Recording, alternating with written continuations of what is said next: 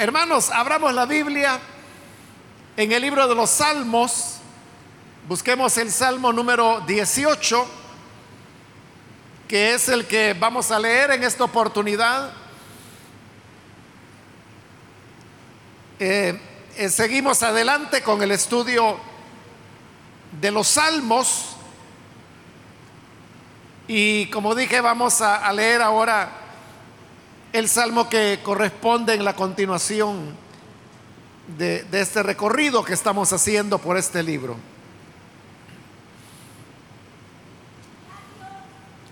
Bien, dice la palabra de Dios en el libro de los salmos, el salmo número 18, cuánto te amo Señor, fuerza mía. El Señor es mi roca mi amparo, mi libertador. Es mi Dios, el peñasco en que me refugio. Es mi escudo, el poder que me salva, mi más alto escondite. Invoco al Señor, que es digno de alabanza, y quedo a salvo de mis enemigos. Los lazos de la muerte me envolvieron. Los torrentes destructores me abrumaron. Me enredaron los lazos del sepulcro y me encontré ante las trampas de la muerte. En mi angustia invoqué al Señor. Clamé a mi Dios y Él me escuchó desde su templo. Mi clamor llegó a sus oídos. La tierra tembló, se estremeció, se sacudieron los cimientos de los montes, ret, retemblaron a causa de su enojo. Por la nariz echaba humo, por la boca fuego consumidor, lanzaba carbones encendidos. Rasgando el cielo descendió pisando sobre oscuros nubarrones, montando sobre un querubín surcó los cielos y se remontó sobre las alas del viento. Hizo de las tinieblas su escondite, de los oscuros y cargados nubarrones un pabellón que lo rodeaba. De su radiante presencia brotaron nubes, granizos, y carbones encendidos. En el cielo, entre granizos y carbones encendidos, se oyó el trueno del Señor, resonó la voz del Altísimo, lanzó sus flechas, sus grandes centellas, dispersó a mis enemigos y los puso en fuga. A causa de tu reprensión, oh Señor, y por el resoplido de tu enojo. Las cuencas del mar quedaron a la vista, al descubierto quedaron los cimientos de la tierra. Extendiendo su mano desde lo alto, tomó la mía y me sacó del mar profundo. Me libró de mi enemigo poderoso de aquellos que me odiaban y eran más fuertes que yo. En el día de mi desgracia me salieron al encuentro, pero mi apoyo fue el Señor. Me sacó a un amplio espacio, me libró porque se agradó de mí. El Señor me ha pagado conforme a mi justicia. Me ha premiado conforme a la limpieza de mis manos pues he andado en los caminos del Señor, no he cometido mal alguno, ni me he apartado de mi Dios. Presentes tengo todas sus sentencias, no me he alejado de sus decretos, he sido íntegro con Él y me he abstenido de pecar. El Señor me ha recompensado conforme a mi justicia, conforme a la limpieza de mis manos. Tú eres fiel con quien es fiel e irreprochable con quien es irreprochable. Sincero eres con quien es sincero, pero sagaz con el que es tramposo. Tú das la victoria a los humildes, pero humillas a los altaneros. Tú, Señor, mantienes mi lámpara encendida. Tú, Dios mío, iluminas mis tinieblas. Con tu apoyo me lanzaré contra un ejército. Contigo, Dios mío, podré asaltar murallas. El camino de Dios es perfecto. La palabra del Señor es intachable. Escudo es Dios a los que en Él se refugian. ¿Quién es Dios sino el Señor? ¿Quién es la roca sino nuestro Dios? Él es quien me arma de valor y endereza mi camino. Da a mis pies la ligereza del venado y me mantiene firme en las alturas. Adiestra mis manos para la batalla y mis brazos para tensar arcos de bronce. Tú me cubres con el escudo de tu salvación y con tu diestra me sostienes. Tu bondad me ha hecho prosperar. Me has despejado el camino, así que mis tobillos no flaquean. Perseguí a mis enemigos, les di alcance y no retrocedí hasta verlos aniquilados. Los aplasté. Ya no pudieron levantarse. Cayeron debajo de mis pies. Tú me armaste de valor para el combate. Bajo mi planta sometiste a los rebeldes. Hiciste retroceder a mis enemigos y así exterminé a los que me odiaban. Pedían ayuda. No hubo quien los salvara. Al Señor clamaron, pero no les respondió. Los desmenucé. Parecían polvo disperso por el viento. Los pisoteé como al lodo de las calles. Me has librado de una turba amotinada me has puesto por encima de los paganos. Me sirve gente que yo no conocía. Apenas me oyen, me obedecen. Son extranjeros y me rinden homenaje. Esos extraños se descorazonan y temblando salen de sus refugios. El Señor vive. Alabada sea mi roca. Exaltado sea Dios mi Salvador. Él es el Dios que me vindica, el que pone los pueblos a mis pies. Tú me libras del furor de mis enemigos, me exaltas por encima de mis adversarios, me salvas de los hombres violentos. Por eso, Señor, te alabo entre las naciones y canto salmos a tu nombre. El Señor da grandes victorias a su rey, a su ungido David y a sus descendientes les muestra por siempre su gran amor. Amén. ¿Pueden tomar sus asientos, por favor, hermanos?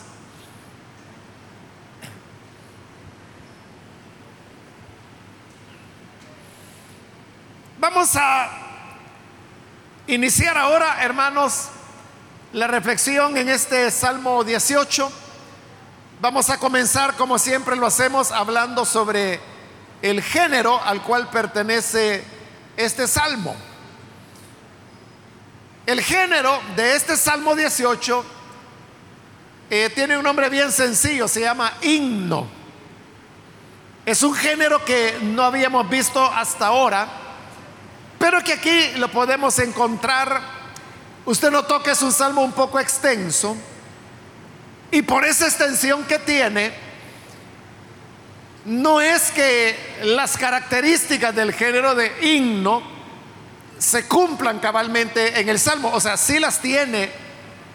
Pero como el salmo es extenso, también tiene otros elementos que tienen que ver con reflexiones, tiene que ver también con eh, alabanza al Señor, pero en general el salmo cumple con las características de lo que se llama género de himno. El himno, como el mismo nombre lo dice, es un canto. Lo único que un himno tiene un contenido o, una, un formato, diría, más formal que un simple canto. Un canto puede ser eh, muy libre, eh, puede tener muchas variaciones, pero un himno está enmarcado dentro de un formato que es un poco más, más rígido, diría, y más formal por la misma razón. Quizá una manera, hermanos, de conocer la diferencia es que si se tratara de poesía, que no lo es porque como es un himno, es canto, ¿no? Pero si fuera poesía, usted sabe que hay varios tipos de poesía, pero básicamente hay eh, lo que se llama la poesía libre. La poesía libre es aquella donde no hay tanta preocupación por la rima, por la cantidad de sílabas, por ejemplo, que una línea pueda tener. O sea, no, es eso lo primordial. Lo primordial es el uso que se hace del lenguaje y por eso se le llama poesía libre, porque la persona no está amarrada a cierta forma de hacer los versos de su poesía, sino que puede hacer unas líneas más largas, otras más cortas. Puede ser que una línea sea de una sola palabra. No necesariamente tiene que ir por estrofas pares, como si, es en la poesía más formal, pero tiene su encanto. Esa es la poesía libre, pero luego hay una poesía que es más más formal. Por ejemplo, el soneto no solo respeta el tema de la rima, sino que también se preocupa por la cantidad de sílabas que cada línea tiene. Y las rimas tampoco son tan arbitrarias, sino que hay, hay un orden de qué línea tiene que rimar con cuál otra. Pero eso es algo, hermanos, establecido formalmente. Entonces los poetas que utilizan el soneto o quieren escribir un soneto, tienen que ajustarse a esas normas. Y ahí es donde está la genialidad de cada escritor, que es capaz de ajustarse a esos parámetros en cuanto a cantidad de sílabas dentro de una línea, en cuanto a las normas de rima, en cuanto a la cantidad de estrofas que va a llevar y cómo ellas están distribuidas. Es decir, como que le dieran, mire, este cuadro, aquí adentro usted tiene que escribir. Y hasta le dicen el número de sílabas. Y como le digo, ahí está el genio de cada escritor. De poder ir armando con sentido y con belleza pero dentro de ese formato rígido. Lo mismo es la diferencia entre un canto y un himno. Un canto es más libre. Los salmos que hemos visto anteriormente, hemos dicho que pueden ser oraciones, poesías o cantos. Pero si fueran cantos, usted puede ver que son bastante libres porque no siguen un formato rígido. En cambio, el formato de himno, que es el que tenemos en el Salmo 18, sí tiene más formalidad, sí es más eh, obediente, diríamos, a, a las normas y a las reglas. Esa básicamente sería la diferencia entre el género de himno y lo que sería cualquier otro salmo del género que sea, pero que constituye un canto. Habiendo explicado, hermanos, lo que es entonces el género de himno, quiero decirle que este Salmo 18, aunque es largo, pero está claramente definido cuáles son sus partes. En primer lugar, como hemos dicho que es género de himno, entonces hemos dicho que eso está enmarcado dentro de un estándar establecido. Y parte de ese estándar es que los himnos tienen una introducción y tienen una conclusión. Entre la introducción y la conclusión,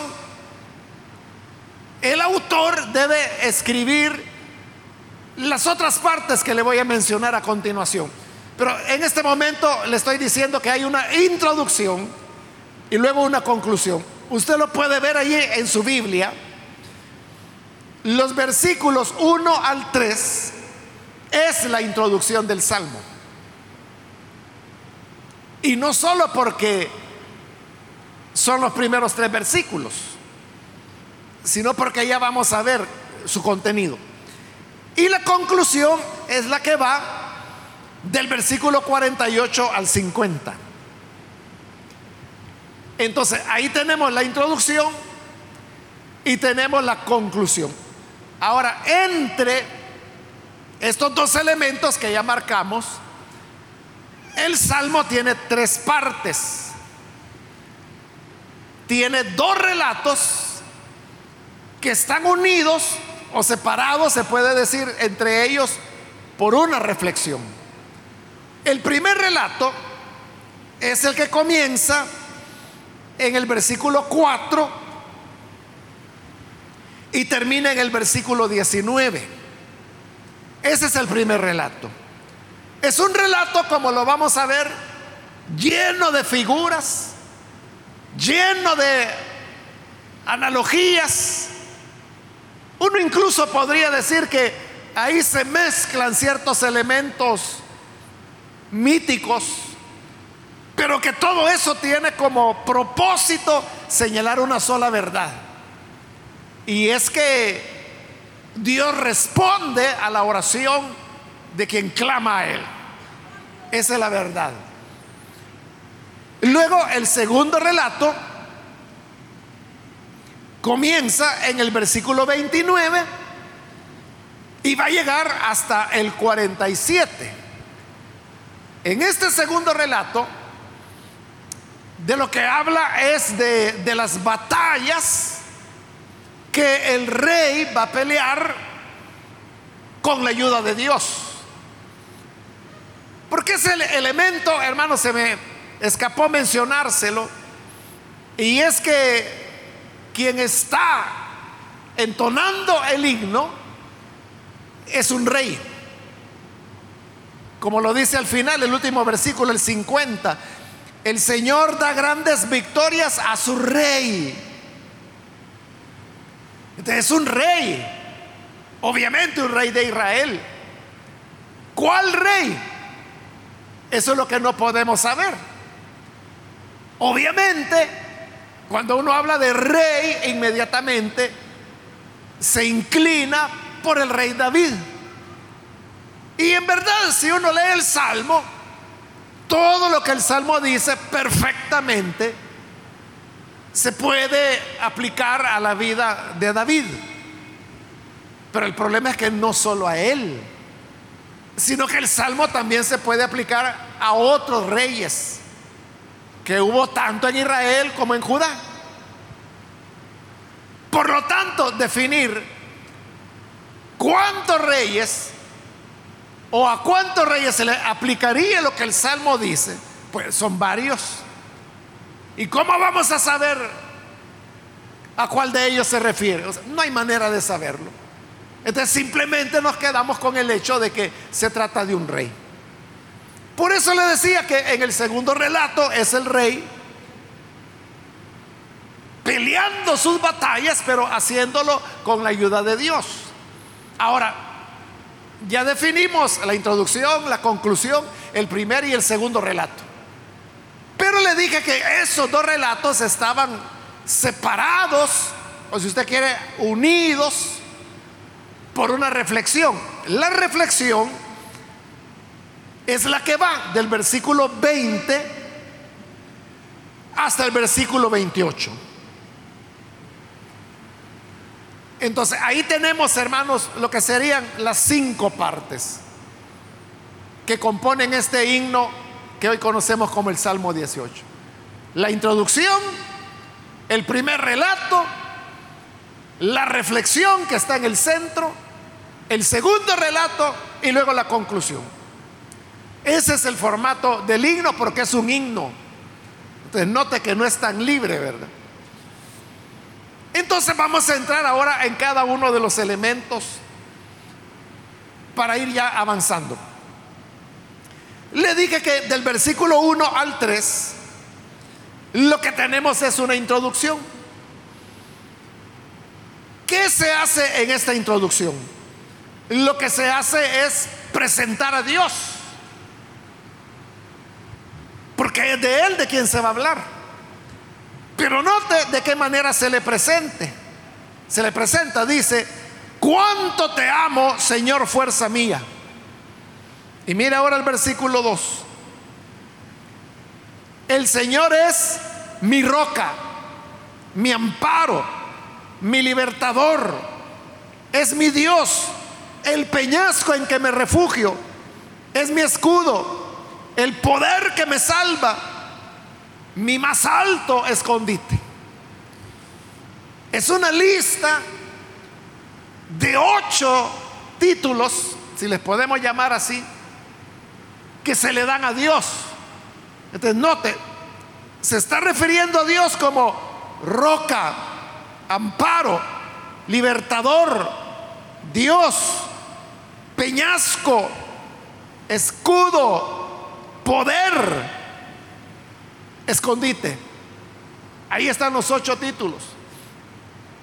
Pero son tantos elementos los que menciona que casi se atropella uno leyendo cada una de las menciones y de las maneras como se refiere a Dios.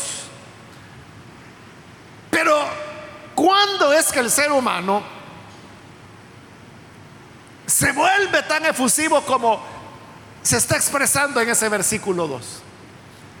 El ser humano se vuelve efusivo cuando hay un sentimiento que, que lo sobrecoge, lo inunda y llevado por esa emoción, el ser humano puede proferir afirmaciones o, o acumular adjetivos como se está haciendo allí. Esto puede suceder cuando, por ejemplo, usted tiene un hijo pequeño o una hija y por alguna gracia que hace, le enternece el corazón. Y el enternecerle el corazón, si es una niña, usted dice, ay, mi muchachita linda, preciosa, tan bella que sos. Pero note, usted está diciendo adjetivos. Le está diciendo, niña preciosa, qué bella que eres. Y le puede seguir diciendo más, pero ¿qué le está moviendo? O sea, porque no todo el tiempo usted se refiere así a su hija. ¿Qué es lo que está haciendo que en ese momento usted se exprese así? Es la emoción que le está embargando.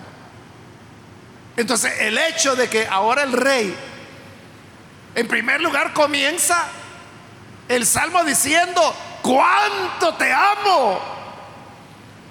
Señor, fuerza mía. Ese principio está hablando de un desbordamiento de la emoción, que luego pasa a ser mi roca, mi amparo, mi libertador, mi Dios, mi peñasco, mi escudo, mi poder, mi alto escondite. Para que diga tanto es porque realmente su corazón está embargado de esa fascinación, admiración, amor, agradecimiento que tiene hacia el Señor. Entonces el himno es una expresión emotiva de la gratitud hacia el Señor. En el versículo 4 comienza el primer relato. En primer lugar, lo que hace el rey es que, cuenta la situación que está afrontando. Y mire que es una situación difícil porque dice el 4, los lazos de la muerte me envolvieron, los torrentes destructores me abrumaron. Entonces nota, está comparando la muerte con lazos. Y usted sabe que los lazos sirven para atar. Y cuando dice que los lazos de la muerte me envolvieron, es como que si la muerte ya lo tuviera atrapado, atado, y luego habla de torrentes, es decir, ríos de agua que corren con fuerza y que dice que son destructores. Note que no está hablando de enemigos, porque, como le dije, este es un relato que usa muchos símiles. Entonces, el enemigo ya no es el humano, el enemigo es la muerte misma, porque ese enemigo le quiere causar la muerte. Entonces para él no es un humano que lo busca, sino que, como él lo dice, son los lazos de la muerte los que me envuelven. Los torrentes de destrucción me abruman. Me enredaron los lazos del sepulcro. Primero es la muerte que lo ata, ahora es el sepulcro quien lo ata me encontré ante las trampas de la muerte. Aquí resulta que la muerte es una cazadora que anda poniendo trampas ocultas para que caiga la presa. ¿Y quién es la presa? Es el rey. Entonces todo conspira en contra de él.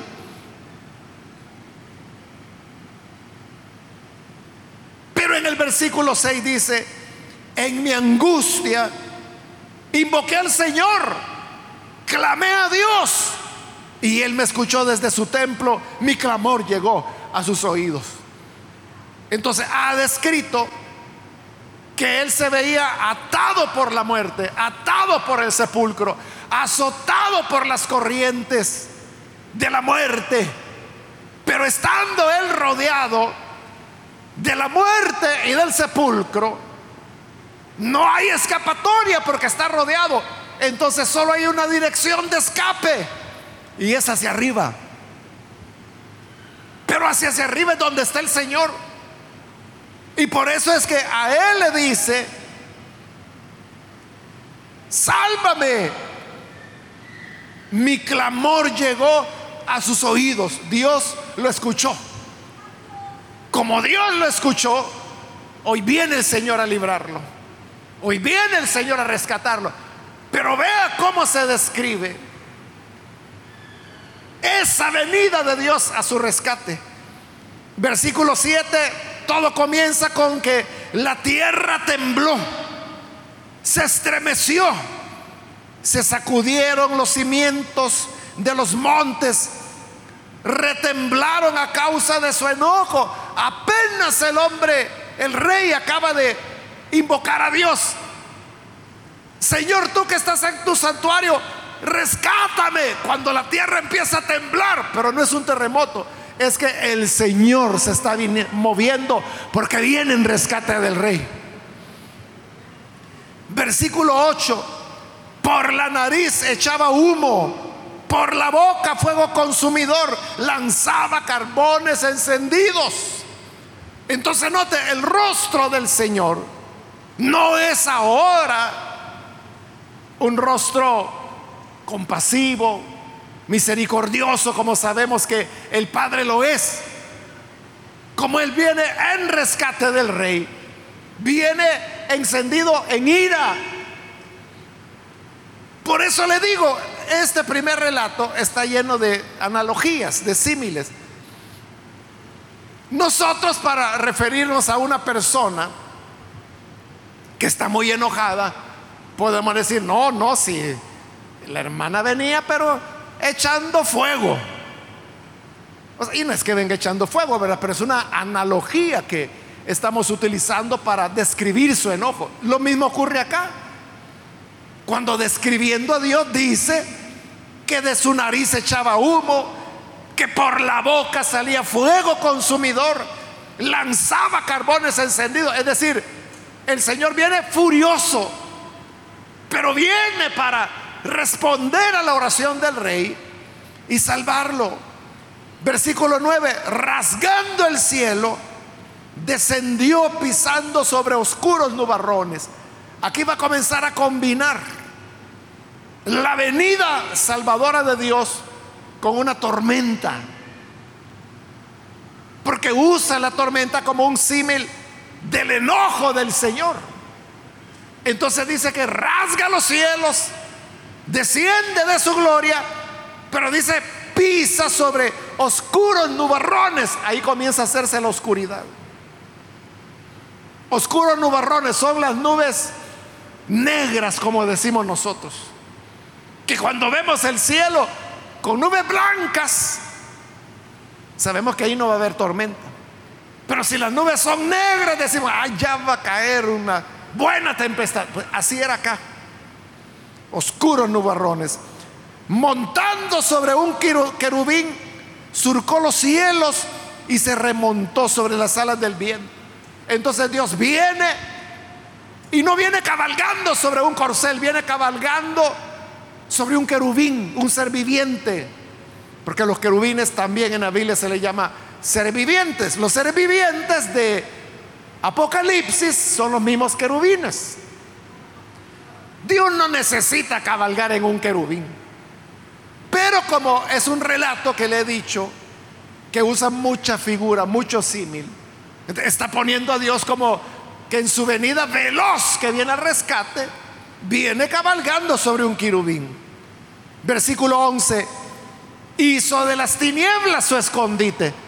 Como se ha puesto negro por la tormenta que viene, Dios está escondido en esas tinieblas de los oscuros y cargados nubarrones, un pabellón que lo rodea. Es decir, Dios se esconde, Dios se envuelve en esas nubes negras, en esos nubarrones cargados y oscuros.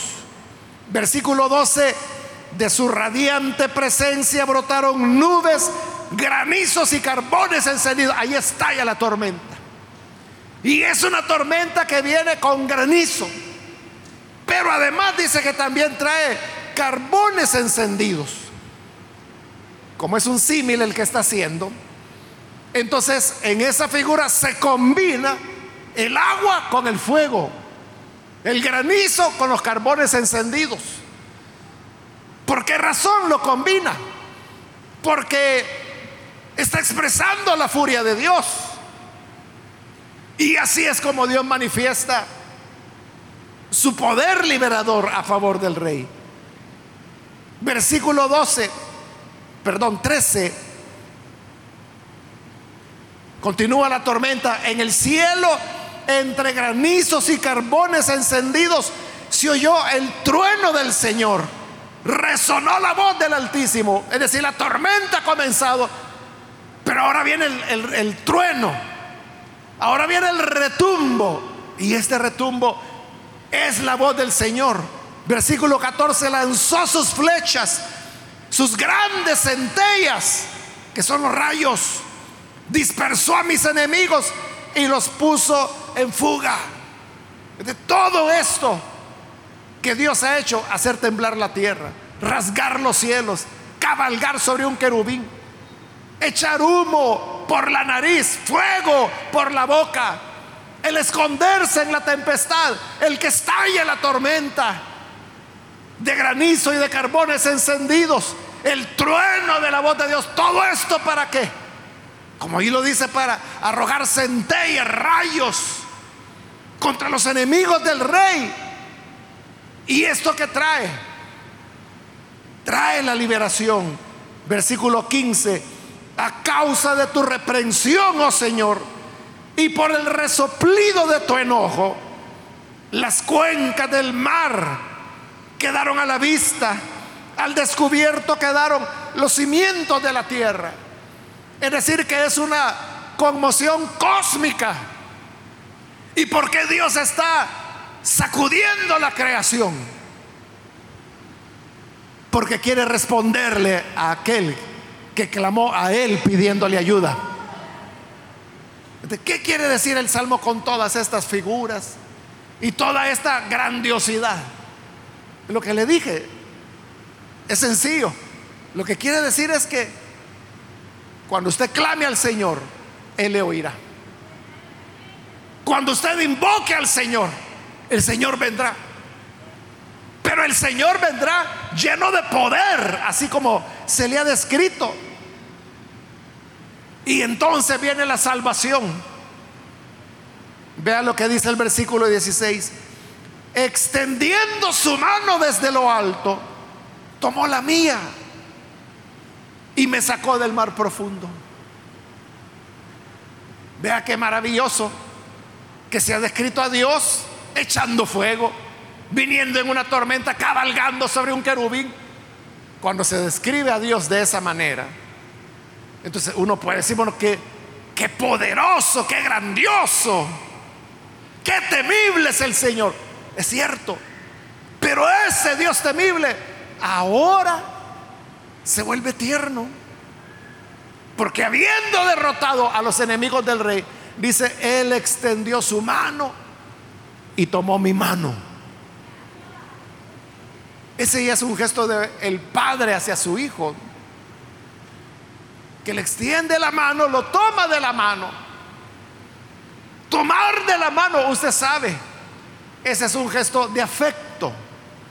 Puede también ser un gesto de protección. Su niño va con usted y de repente algo asusta al niño.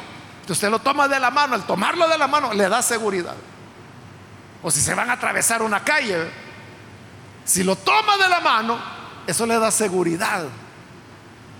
Y eso es lo que Dios está haciendo acá. Extendiendo su mano desde lo alto, tomó la mía. Me sacó del mar profundo me libró de mi enemigo poderoso, de aquellos que me odiaban y eran más fuertes que yo. Tan fuertes son o eran que ahí dice que eran lazos de la muerte, lazos del sepulcro. Ya él estaba perdido.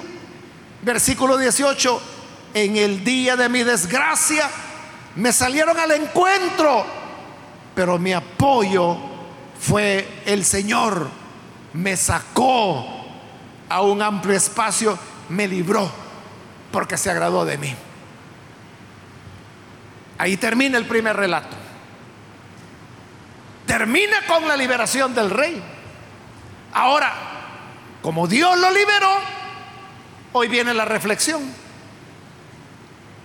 que es la que une o separa, le decía, como usted lo quiera ver, el primer relato del segundo. De como terminamos el primer relato, Hoy viene la reflexión y es el rey reflexionando siempre. Y reflexiona esto, dice el versículo 20. El Señor me ha pagado conforme a mi justicia. Esa es la reflexión que el rey está haciendo. La reflexión es esta.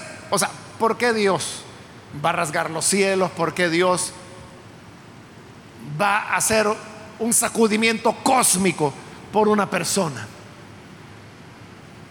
O sea, eso llama a pensar, a reflexionar, ¿verdad? O sea, ¿por qué Dios va a escuchar mi oración? ¿Por qué Dios atenderá mi súplica? ¿Por qué Dios tendría que salvarme de mis enemigos que son más fuertes que yo?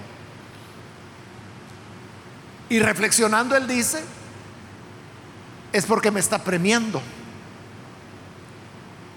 Él me está pagando por lo que yo soy. Entonces dice, el Señor me ha pagado conforme a mi justicia. No es, hermano, que el rey se esté jactando. No es que él esté diciendo, ah, como yo soy justo, Él me salvó. Ah, como yo soy íntegro, Él me salvó. Como yo soy fiel, Él es fiel conmigo. Como yo soy sincero, pero Él no está diciendo eso. Lo que Él está estableciendo es que Dios es justo. Dios es justo. Y le va a dar a cada uno lo que merece. Y en esa acción, es que Él dice, me pagó conforme a mi justicia. Me ha premiado conforme a la limpieza de mis manos. ¿Por qué el Señor hizo todo esto para salvarme? Porque Él sabe que mis manos están limpias. No las he ensuciado con la maldad. Versículo 21, pues he andado en los caminos del Señor. No he cometido mal alguno ni me he apartado de mi Dios. Versículo 22, presente tengo todas sus sentencias, es decir, toda su palabra. No me he alejado de sus decretos. He sido íntegro con él y me he abstenido de pecar. Entonces, note las cualidades del rey.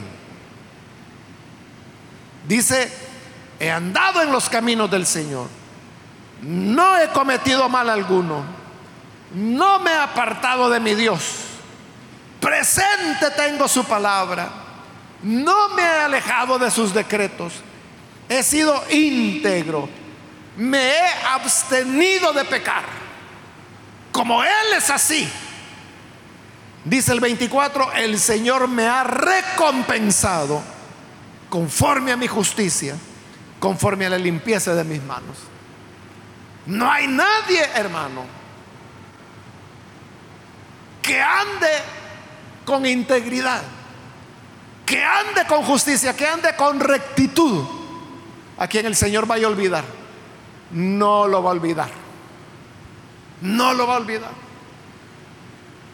Hermano, nosotros no nos preocupemos de nada más que de hacer lo correcto cada día de nuestra vida.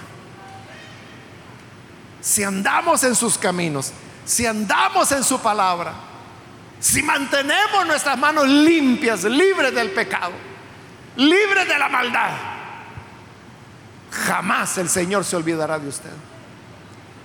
Jamás lo va a dejar olvidado o en manos de la muerte y del sepulcro. Nunca. Porque Dios es justo. ¿Y por qué Él es justo? Dice en el 25. Tú eres fiel con quien es fiel. Por eso le digo, no nos preocupemos, usted solo sea fiel al Señor. Y si usted es fiel, Él será fiel con usted. Pero también dice el versículo 25, irreprochable con quien es irreprochable. Entonces, si no hay nada que se le pueda señalar a usted, usted es irreprochable, el Señor será irreprochable también. Él no le va a fallar en nada, no le podremos señalar falta alguna, Dios, ninguna. Porque irreprochable es con quien es irreprochable. Sincero con quien es sincero.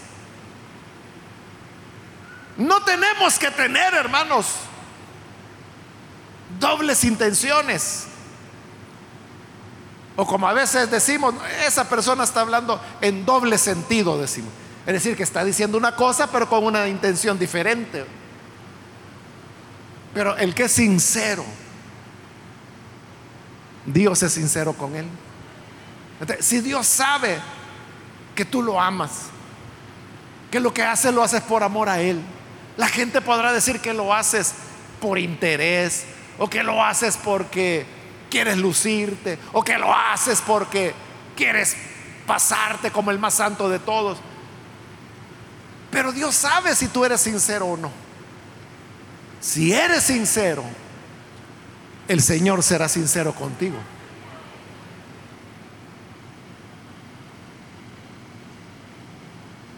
Versículo 27 Tú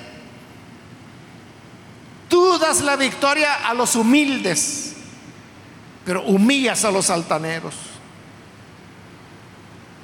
Por eso le digo, no se preocupe de qué tiene que enfrentar usted.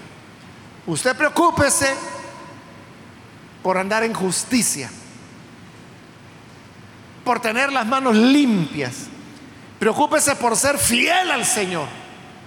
Preocúpese por ser irreprochable por ser sincero. por ser humilde y el Señor nos dará la victoria. Versículo 28, tu Señor mantienes mi lámpara encendida, tú Dios mío iluminas mis tinieblas. Él siempre será nuestra luz, Él siempre será nuestra lámpara, pero Él lo hace porque nos está dando lo que merecemos. Por eso tenemos que ser intachables para que Él sea intachable con nosotros. Ahí termina, hermanos, la reflexión. Y ahora viene el segundo relato. El segundo relato le dije que es donde se describen las batallas que el rey pelea, pero con la ayuda de Dios. Comienza en el versículo 29. Con tu apoyo me lanzaré contra un ejército. Ahí está, o sea, va a la batalla, va a enfrentar al ejército enemigo. Pero como él ha tenido esa reflexión, que Dios es sincero con quienes son sinceros, entonces bajo esta confianza, Señor, yo me lanzaré contra un ejército. Contigo, Dios mío, podré asaltar murallas. Tú me vas a ayudar por difícil que sea la batalla. Porque Dios es sincero con quien es sincero. Versículo 30 reafirma esa fidelidad de Dios. El camino de Dios es perfecto. La palabra del Señor es intachable. Nunca fallará su palabra. Escudo es Dios a los que en Él se refugian. ¿Quién es Dios sino el Señor? ¿Quién es la roca sino nuestro Dios. En el versículo 2 vimos que le llamó mi roca. Y hoy está preguntando, ¿quién es mi roca? Sino mi Dios. Entonces, como va la batalla, tiene que prepararse para ir a la batalla. Era, hermanos, y lo es todavía, una costumbre que los reyes, las reinas, no se visten ellos solos, sino que tienen ayudantes que les sirven. Entonces, cuando el rey se vestía para ir a la batalla, venían sus sirvientes, le colocaban su cinto, le colocaban sus botas, le colocaban su armadura, le colocaban, hermano, el casco, le entregaban el escudo, pero todo esto eran los sirvientes que, que lo estaban haciendo, lo estaban vistiendo. Pero aquí es Dios quien está vistiendo al rey. Porque mire lo que dice el 32. Es Él quien me arma de valor. O sea, no, le está poniendo una cota, como dice la reina Valera ya en Efesios, ¿verdad? Cuando describe la armadura del cristiano, que era una malla metálica para impedir que las espadas o lanzas penetraran en el cuerpo. Pero aquí no es una, una malla, no es una cota, sino que lo está vistiendo de valor. Endereza mi camino, da a mis pies la ligereza del venado, me mantiene firme en las alturas, adiestra mis manos para la batalla, porque usted sabe que para aprender el manejo o uso de armas, alguien tiene que instruirle. Si usted solito agarra un arma, se va a disparar en los pies, ¿verdad? Alguien tiene que decirle, se toma así, se carga de esta manera, se dispara de esta manera. Hoy que hay armas de fuego, pero en esta época no había. Eran arcos, eran flechas. Por eso dice, versículo 34, adiestra mis manos para la batalla y mis brazos para tensar arcos de bronce. Usted sabe que los arcos para tirar flechas normalmente eran de madera. Pero había arcos especiales que eran metálicos, como en este caso que está diciendo que era un arco de bronce. Y usted sabe que el metal es mucho más fuerte que la madera.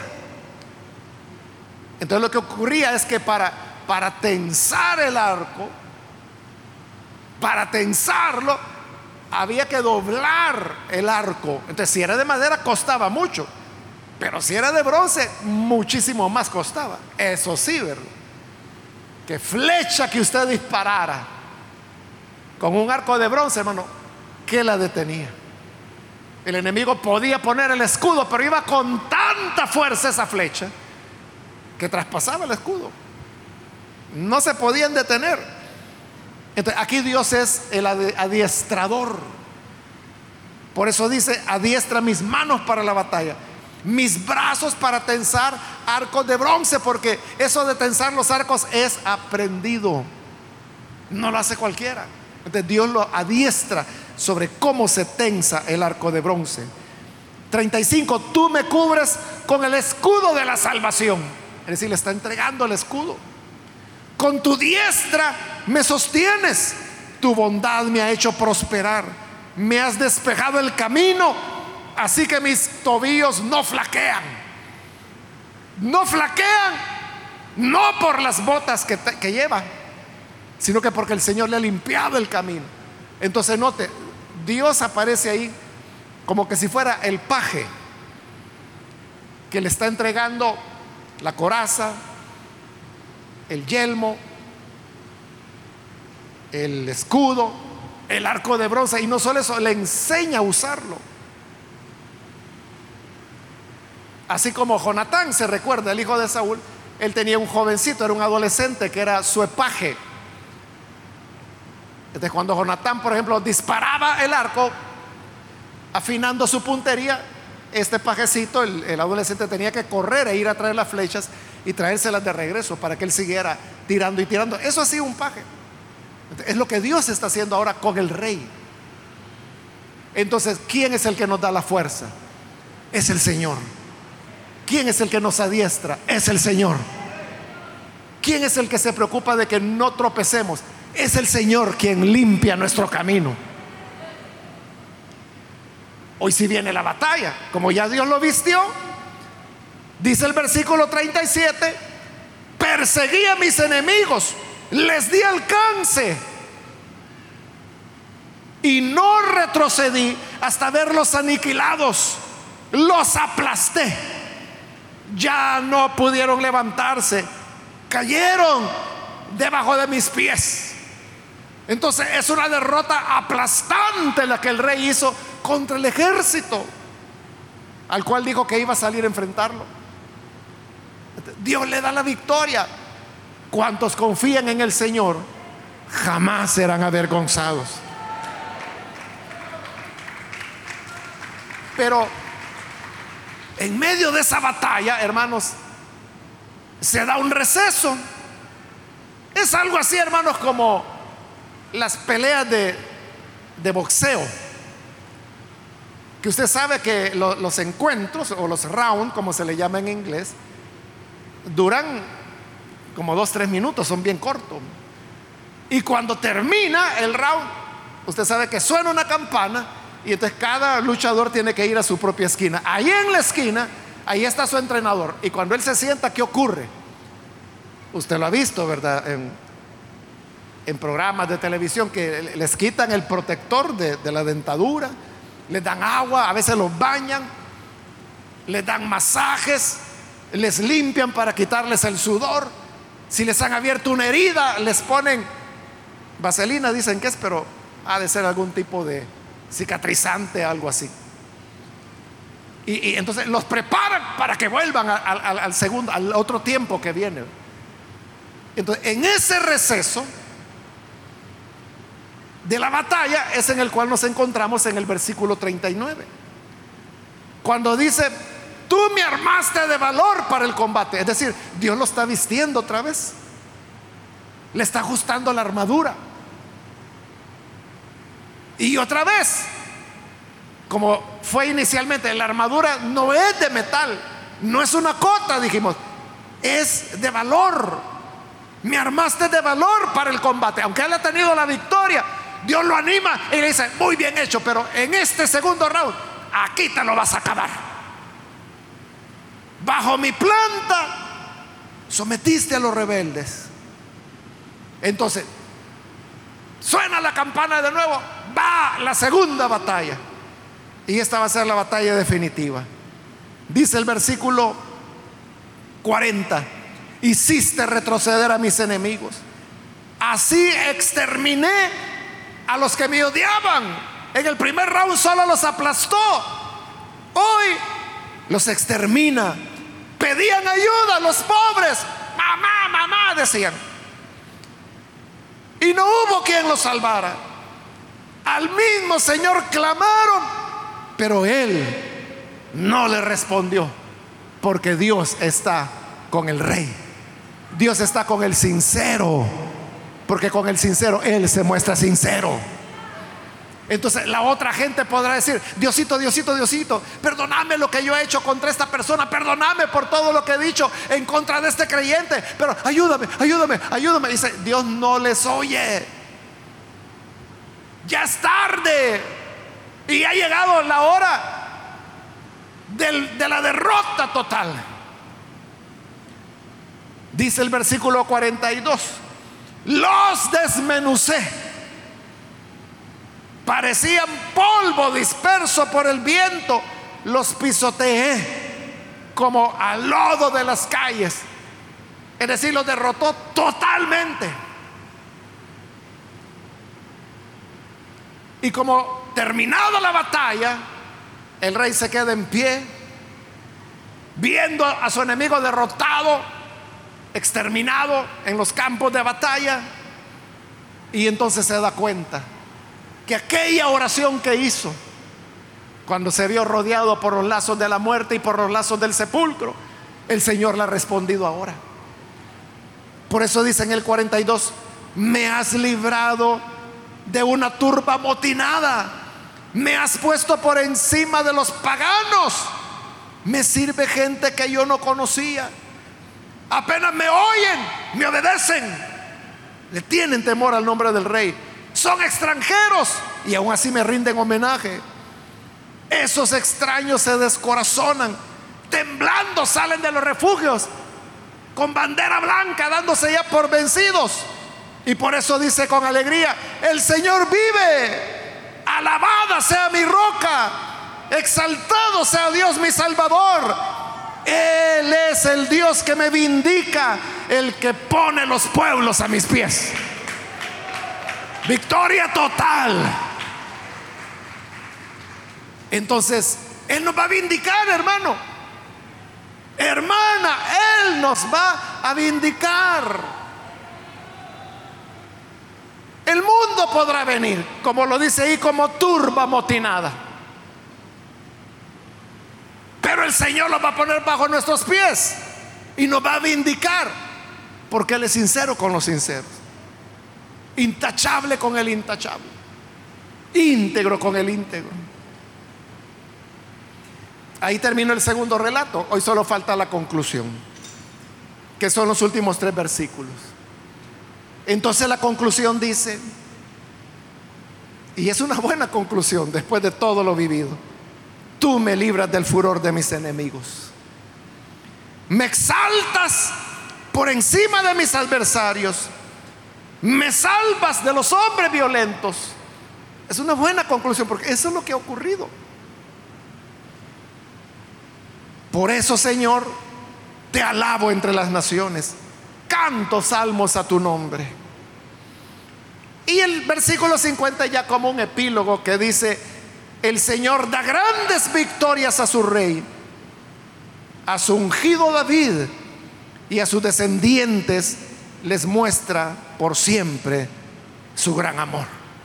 Es decir, que comenzando por David, pasando por todos sus descendientes, Él les muestra su grande amor. Y eso hará el Señor con nosotros. Él nos mostrará su grande amor. Pero como le dije, no nos preocupemos de nada, de lo que digan, de lo que hagan, de las trampas que nos pongan de las amenazas que le puedan hacer, de las burlas. No se preocupe de nada. Preocupémonos por vivir en integridad, por tener las manos limpias, por ser sinceros, por ser intachables con el Señor.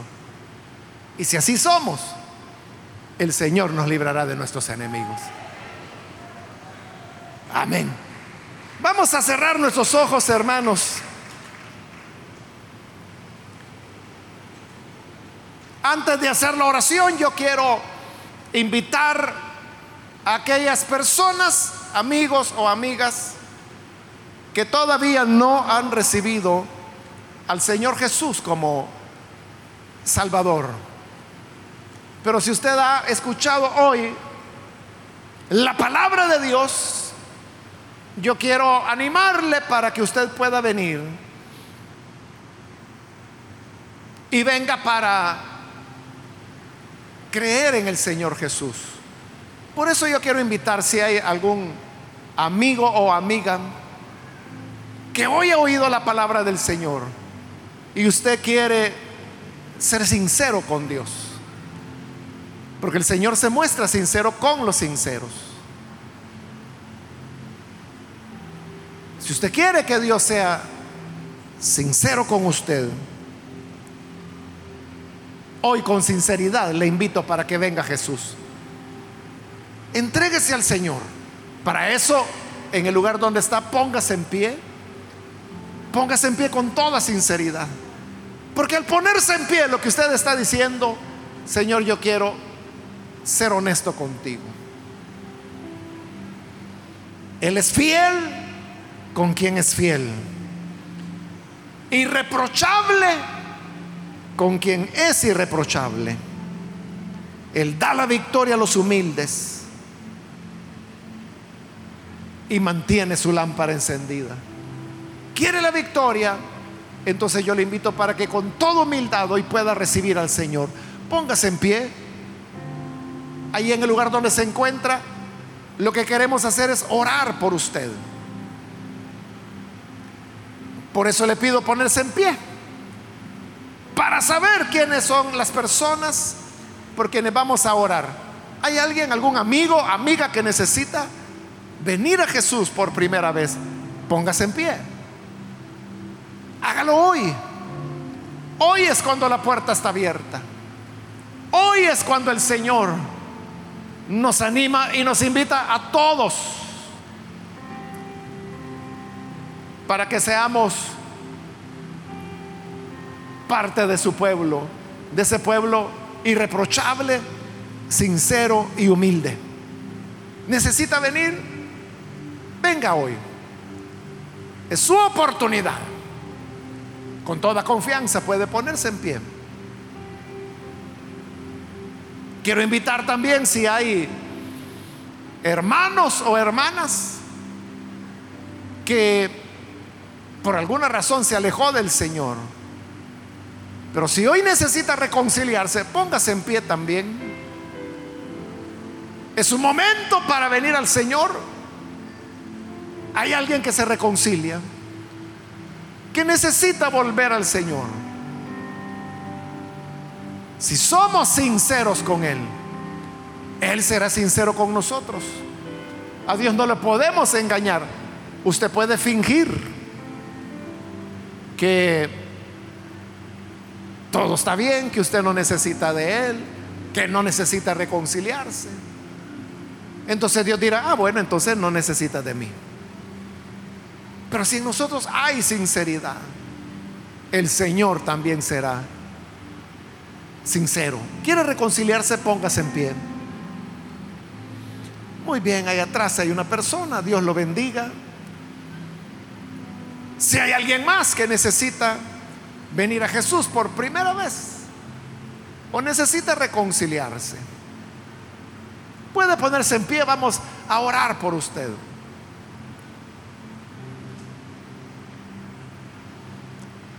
Voy a terminar la invitación. Hago la última llamada. Si hay alguien más que necesita venir a Jesús por primera vez o necesita reconciliarse, Hoy indíquenoslo poniéndose en pie y vamos a orar.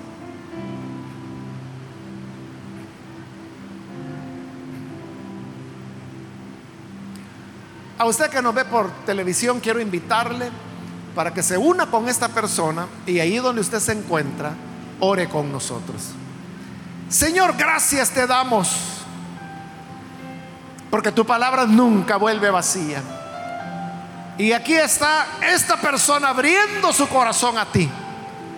Y también, Señor, hay otros a través de los medios de comunicación que están en diferentes lugares, pero allí hasta donde están, oye la oración de ellos.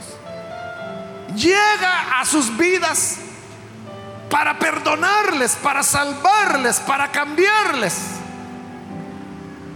Señor, tú eres quien nos vindica. Por eso no temeremos, no temeremos, confiaremos que tú eres nuestro Señor, que tú eres nuestro Salvador. Te rogamos también por tu iglesia, por todo tu pueblo, Señor, para que nos ayudes a caminar en rectitud de vida. Que nos ayudes, Padre, a hacer tu voluntad. Bendice, Señor, a tu iglesia. Ayúdanos a ser intachables, irreprochables, sinceros contigo. Esa es nuestra petición. Y nuestra confianza está en que tú nos libras en que tú colocas a nuestros enemigos bajo la planta de nuestros pies, en que tú nos vistes de valor, adiestras nuestras manos para la batalla. Gracias Señor, porque tú desciendes rasgando los cielos para venir en auxilio de tu pueblo. Esa es nuestra confianza por Jesús nuestro Salvador. Amén amén.